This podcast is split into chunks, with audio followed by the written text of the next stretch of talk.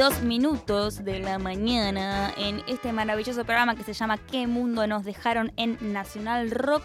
Y este es el espacio que denominamos en la lupa porque hacemos zoom en, eh, bueno, cuestiones de agenda que nos interpelan por algún motivo, nos parecen relevantes. Eh, y en este caso en particular hubo una noticia que trascendió esta semana eh, que, bueno, convoca particularmente a el jefe de gobierno porteño de la ciudad autónoma de Buenos Aires, nada más y nada menos que Horacio Rodríguez Larreta. Chan, chan, chan. A ver, antes que nada, voy a decir que para mí es interesante hablar de esto, digamos, seas o no seas de Capital, si estás del otro lado escuchando, eh, de Capital Federal, de la Ciudad Autónoma de Buenos Aires. ¿Por qué? Porque habla un poco también de eh, una tendencia, digamos, eh, que está viéndose no solo en todo el espectro Juntos por el Cambio, aunque la interna persista, algo que también ha trascendido esta semana, porque, mm. bueno, Lilita Carrió ha hecho... ha declarado una serie de cuestiones en, un programa de televisión eh, del canal de Mauricio Macri, La Nación Más, eh, en, bueno, en las cuales ha comprometido a eh, varias figuras de la coalición eh, si llegamos vamos a hablar de eso, pero digamos, lo, más interesante, como decía, es que en el efecto Larreta, digamos, como me gusta llamarlo a mí, es algo que para mí está siendo transversal a todos juntos por el cambio y que tiene que ver con eh, gobernar acorde a eh, las posibilidades electorales del 2023 sobre todo, digamos, en un, distrito, como es la ciudad autónoma de Buenos Aires, donde eh, abunda el presupuesto y donde abundan los votos para Juntos por el Cambio, se está jugando fuerte también eh, la disputa, digamos, en el territorio con, eh, bueno, el sector libertario, ¿no? Que recordamos bien, en las últimas elecciones sacó muchos puntos y empezó a ser una disputa real, ¿no? Para el Juntos por el Cambio en la ciudad autónoma de Buenos Aires. En esa dirección ya empezamos a ver que hay una serie de medidas que se tomaron, digamos, por parte de la reta, que... Em, bueno, quizás están un poco orientadas a los resultados de las encuestas electorales. Em, esta semana el gobierno porteño anunció que le quitará la ayuda social a las familias de bajos recursos que no envíen a sus hijos a la escuela.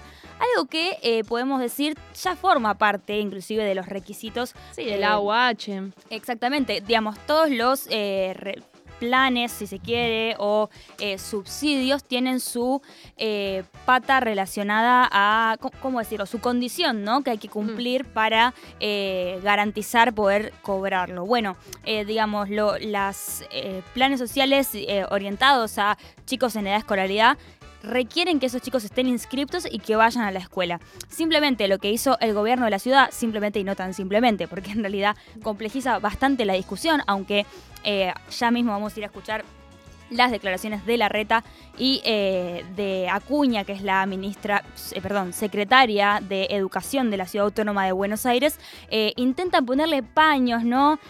sobre el asunto para que parezca como una cosa casi necesaria e inminente.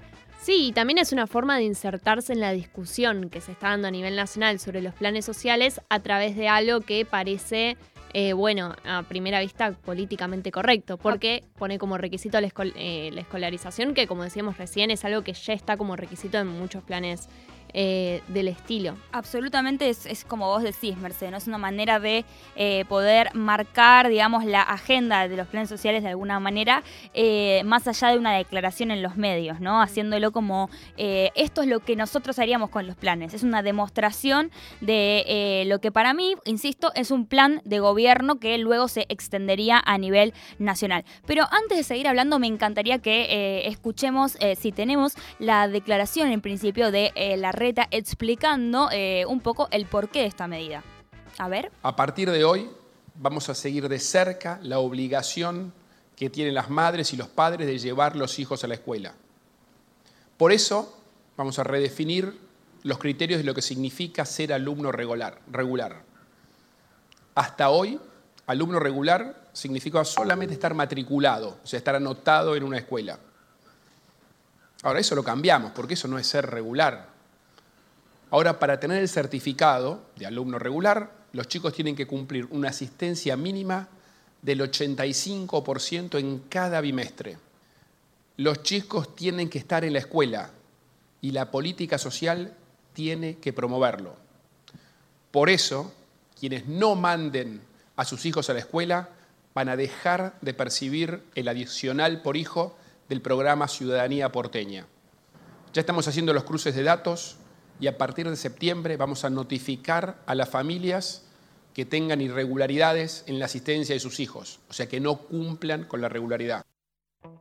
Bueno, ahí estaba eh, el anuncio en la boca de la reta, ¿no? El argumento, como escuchamos, es eh, que a través de esta medida se va a revertir el alto nivel de inasistencia escolar.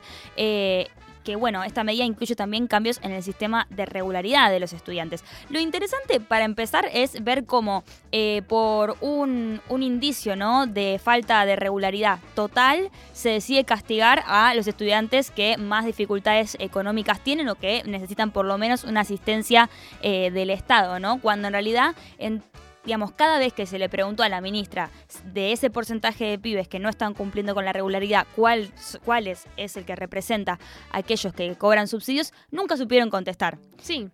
No, y no solamente eso, sino que se entiende que el objetivo, por lo menos eh, según está formulado el argumento, tiene que ver con aumentar la escolarización, no dejar sin una ayuda, una asistencia a las familias que más lo necesitan.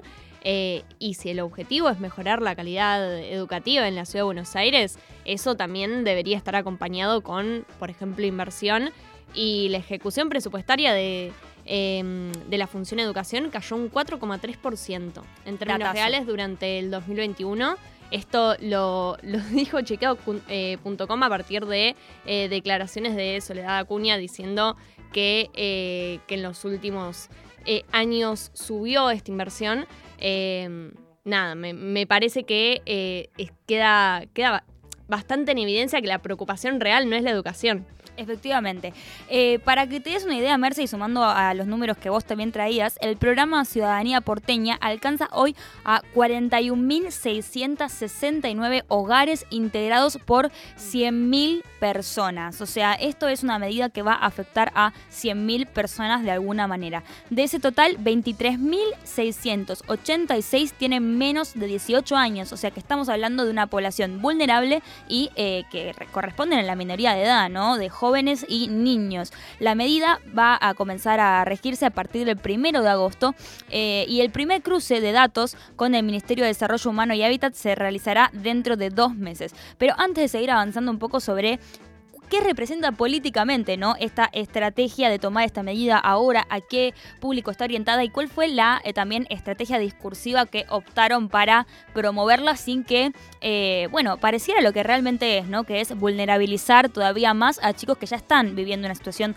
vulnerable porque además sabemos que eh, las situaciones, digamos, de eh, inestabilidad económica, ¿no? de faltante de ingresos, repercuten eh, inmediatamente a eh, todo tipo de relaciones sociales que pueden tener esos chicos en sus casas. Digo, generalizar y decir que los pibes no van al colegio porque los padres son vagos y no los quieren mandar. Pareciera que eso es lo que quieren decir, cuando en realidad sabemos que muchas veces están expuestos a inclusive situaciones de violencia o, ¿por qué no particularizar cada caso involucrarse en las infancias de una forma más comprometida antes que optar por una medida punitivista que lo único que hace es eh, exponer a el chico y a esa familia a mayor vulnerabilidad. Escuchamos, eh, si la tenemos, a eh, la secretaria de Educación hablar sobre este mismo tema. A ver tiene que ver con la pandemia, pero también tiene que ver con la construcción y la reconstrucción, como decía Horacio, de la cultura del esfuerzo y de la responsabilidad de las familias. La educación es un derecho de los niños que tenemos que garantizar los adultos, el Estado y las familias que contienen a esos niños y niñas. Ya le hemos enviado a Roberta una comunicación en el día de ayer para pedirle la conformación de una mesa técnica para poder trabajar en el marco de la asignación universal por hijo cómo contemplar la nueva regularidad que se toma en el Estado y no mirar una foto una vez al año, sino una película de los procesos de aprendizaje dentro de la escuela. Bueno, ahí estaba Soledad Acuña, ¿no? Eh, de nuevo poniendo el eje eh, en los pibes que no van al colegio como si ellos fueran de manera individual los responsables por la eh, decadencia de la, bueno, del sistema educativo en general, ¿no? Que es algo que son números que ellos vienen denunciando, no a la par, digamos, de denunciar también, como decía Merce, la caída en la inversión del presupuesto educativo. Eh, sí, recordemos también que Soledad Acuña ha sido, porque esto por ahí eh, queda un poco en el olvido con todo lo que pasa en la República Argentina en, los últimos eh, tiempos, pero dijo que los docentes provienen de sectores bajos que fracasaron en otras carreras, lo cual también pone en evidencia un desprecio por la educación y específicamente, creo yo, por la educación pública, bueno, manifiesto. Sí, y es interesante porque hay un diferencial, ¿no? Con la UH. La UH eh, cobras el 80% y cuando presentás el certificado de escolaridad, ese 20% que se retiene mes a mes, lo cobras a final de año.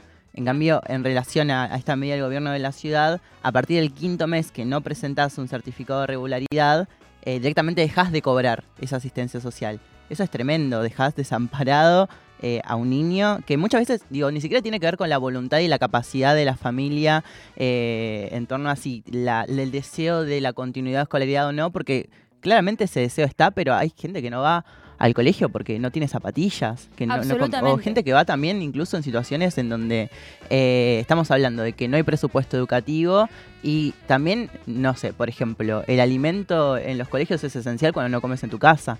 Digo, ¿qué pasa en ese sentido eh, con la política? Bueno, eh, Ofelia Fernández presentó un, proyecto que tiene que ver con una alimentación saludable en las escuelas que por el, el gobierno de la ciudad digo, y la legislatura no lo está tratando directamente. Exactamente, eh, como vos decís, eh, Mon, y también hay que resaltar que eh, no solo no es la primera medida que toma Horacio Rodríguez Larreta orientada a quizás ponerse más duro, ¿no? Con la educación desde un punto de vista más disciplinario, sino que además, digamos, es una medida que está completamente vendida como si fuera eh, lo que hay que hacer. Hoy mismo escuchaba a Soledad Cuña hablar en Radio con Vos más temprano em, y es, bueno, no, llegamos a hacer el corte, pero eh, verdaderamente, eh, ¿sí? ¿Lo tenés? Ah, lo espero, lo espero, lo espero. No hay ningún problema, Juancito. Estoy haciendo correr a mi productor, le voy a pedir disculpas.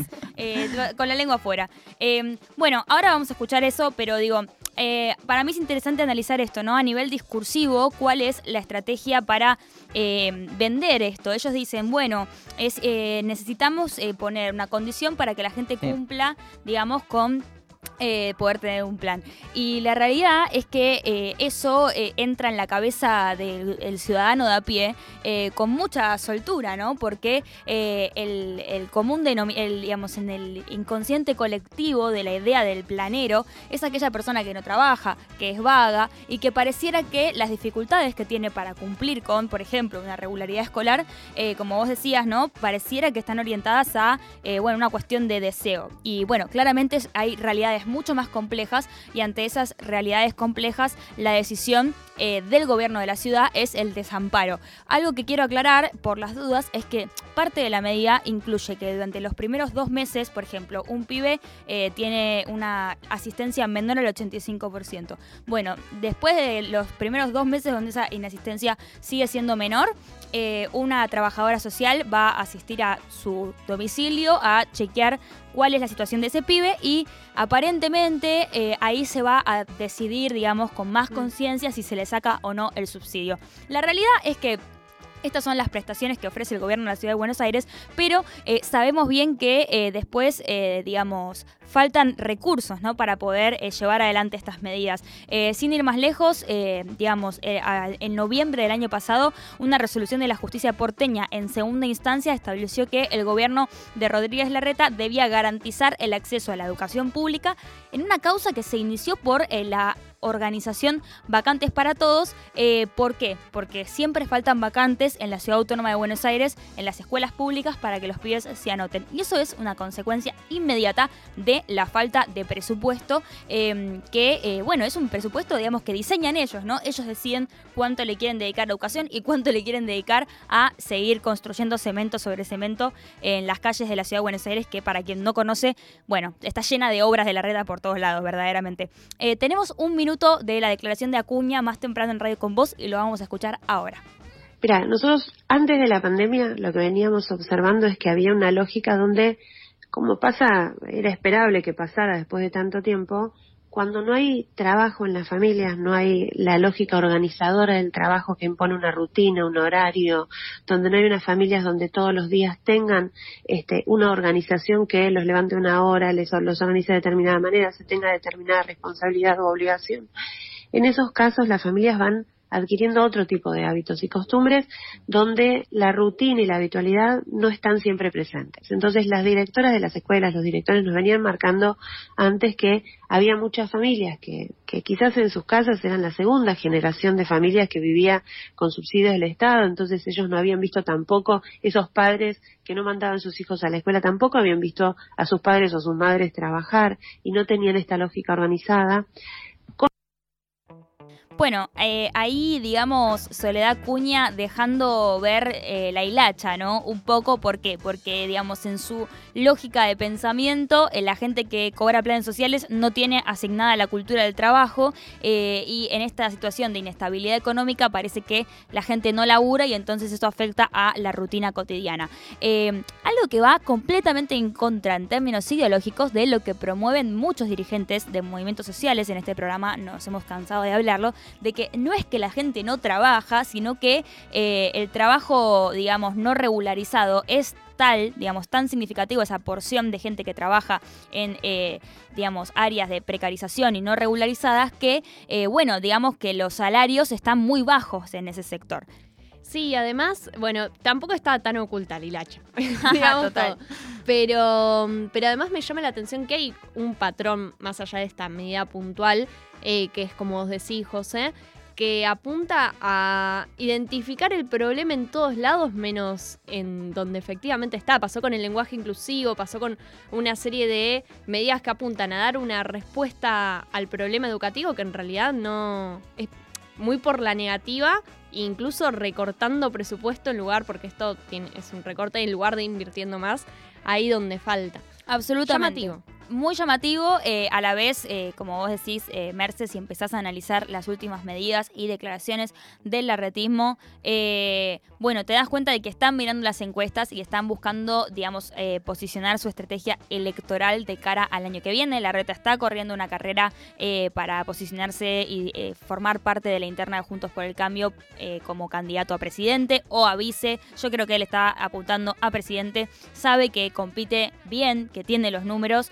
Eh, en parte eh, necesarios, obviamente solo no llega a ningún lado, pero por eso forma parte de una coalición. coalición. Em, y bueno, ya sabemos que, digamos, desde el año pasado, eh, o desde el principio de este año creo que fue, desde Israel dijo que quería un acuerdo con todo el arco político, o sea, con el 70% del arco político, porque no quería acordar con, el kirchnerismo. Ahí vimos como una primera, bueno, sentada de posición, ¿no? Respecto a con quién transo y con quién no. Em, Después la medida del lenguaje inclusivo, que fue altamente repudiada también, ¿no? Eh, por eh, muchos sectores del progresismo. Eh, y ahora esto de los planes sociales. Sabemos que, bueno, otros sectores van a apelar a esta medida. Vamos a estar atentos a ver cómo se desenvuelve. pero sí, sin dudas, es importante resaltar estas cuestiones que hablábamos antes, ¿no? Que la baja del presupuesto educativo en la Ciudad Autónoma de Buenos Aires es constante hace más de 10 años y que eh, sin dudas lo que propone esta medida es eh, marginar más a los pibes que están en situaciones más vulnerables en vez de acompañarlos eh, y buscar, digamos, de una manera más pedagógica su posible reinserción al sistema educativo.